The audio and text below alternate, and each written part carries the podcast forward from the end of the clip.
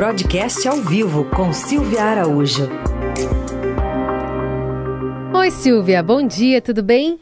Oi, Carol. Bom dia. Bom dia para você, para os nossos ouvintes.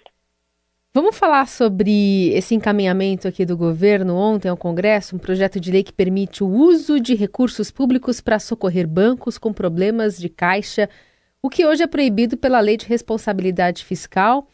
Enfim, de autoria do Banco Central, esse texto altera as regras para recuperação e encerramentos de instituições financeiras como bancos.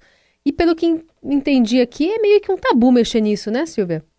Pois é, né, Carol? Isso aqui vai dar algumas confusões, porque vai passar pelo Congresso, né? Vai ser discutido pelo Congresso Nacional. E se fosse hoje, ele fere a lei de responsabilidade fiscal, como você falou, né? Então, por isso é um projeto de lei que vai ter que ser discutido, vai ter que ser passado pelo legislativo. E é mais um daqueles projetos que nós vamos observar muitas polêmicas, muitas discussões, muitos prós e muitos contras. Então, o que, que aconteceu? Quando a lei de responsabilidade fiscal ela passou, ela foi instituída no país, o Tesouro Nacional não pôde mais socorrer os bancos, né? Então a gente lembra que lá nos anos 90, com o PROER, você lembra bem disso, do PROER, o PROER foi um, um, um programa para recuperação financeira das instituições, para não deixar os bancos quebrar. A gente vinha num, num, numa época é, de inflação muito alta, é, os bancos estavam perdendo muito é, dinheiro porque a inflação ela corrói muitos rendimentos. Então, algumas instituições financeiras quebraram ali nos anos 90 e o governo teve que instituir um programa de recuperação porque um sistema financeiro frágil, Carol, ele é, prejudica muito é, as relações do país. Então, o sistema financeiro, no limite, é aquele que financia a dívida pública, né? Hum. Então, para o governo, não é interessante você ter um sistema financeiro é, frágil, muito pelo contrário, quanto mais sólido ele for, mais o governo tem a segurança de que, no limite, tem alguém financiando a dívida pública. E esse texto que foi enviado ontem, ele retoma essa história de que, no limite, o Tesouro Nacional pode socorrer sim os bancos, mas aí vai ser só na última instância, porque tem vários outros degraus antes de se chegar a um socorro é, do Tesouro Nacional. Mas tudo isso vai depender de muita negociação, muita conversa, muita articulação política, que é o que a gente não tem visto é, nesse governo, né, as articulações com o Congresso Nacional, para essa medida poder passar e se tornar lei, né? E, e, essa possibilidade, ela é prevista, por exemplo, em outros países, né? a utilização na última instância desses recursos públicos para ajudar os bancos? Isso existe sim, Carol. Tem aquela, aqueles bancos que são chamados bancos grandes demais para quebrar. Hum. Então, é, a gente teve muito problema aí no sistema financeiro mundial de 2008 para cá, 2007 para cá, desde aquela quebradeira que teve a partir do Lehman Brothers.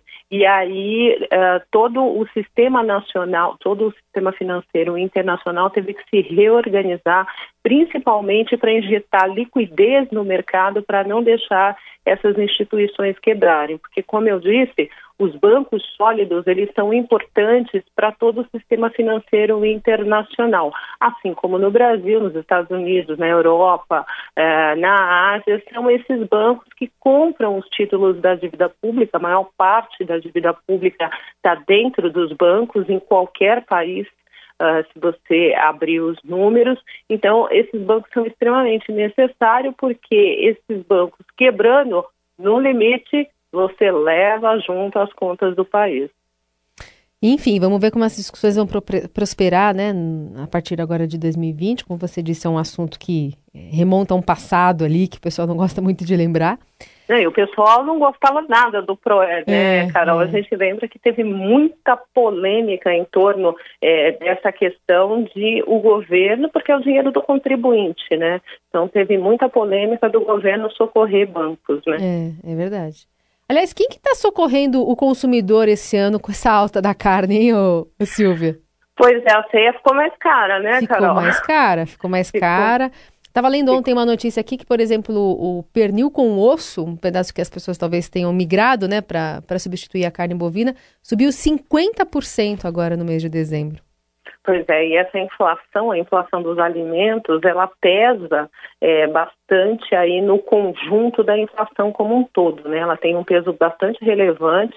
A gente já falou aqui no jornal, esse mês de dezembro vai ser o mês de maior alta é, do IPCA, que é o índice oficial de inflação, a primeira prévia desse IPCA, o IPCA 15, já veio com 1% de inflação, foi a maior alta para os meses do ano, maior alta também para o mês de dezembro, e boa parte disso foi essa inflação que veio das carnes, né?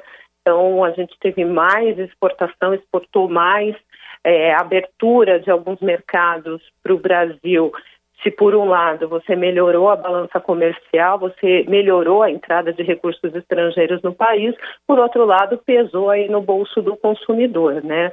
Porque você acabou exportando um pouco mais, você teve é, menos menos produção e aí o resultado é aquela máxima do mercado, né? Demanda e oferta. A oferta foi menor, a demanda cresceu, os preços subiram, bateu no bolso e bateu na inflação. É, é isso aí. E a ceia esse ano o pessoal está dando um, fazendo uma ginástica ali para para atender todo mundo, enfim, quais alternativas que estão ali mais baratas, né, para, enfim, fazer a festa de alguma forma, mas fazer com alternativas mais menos salgadas, digamos assim.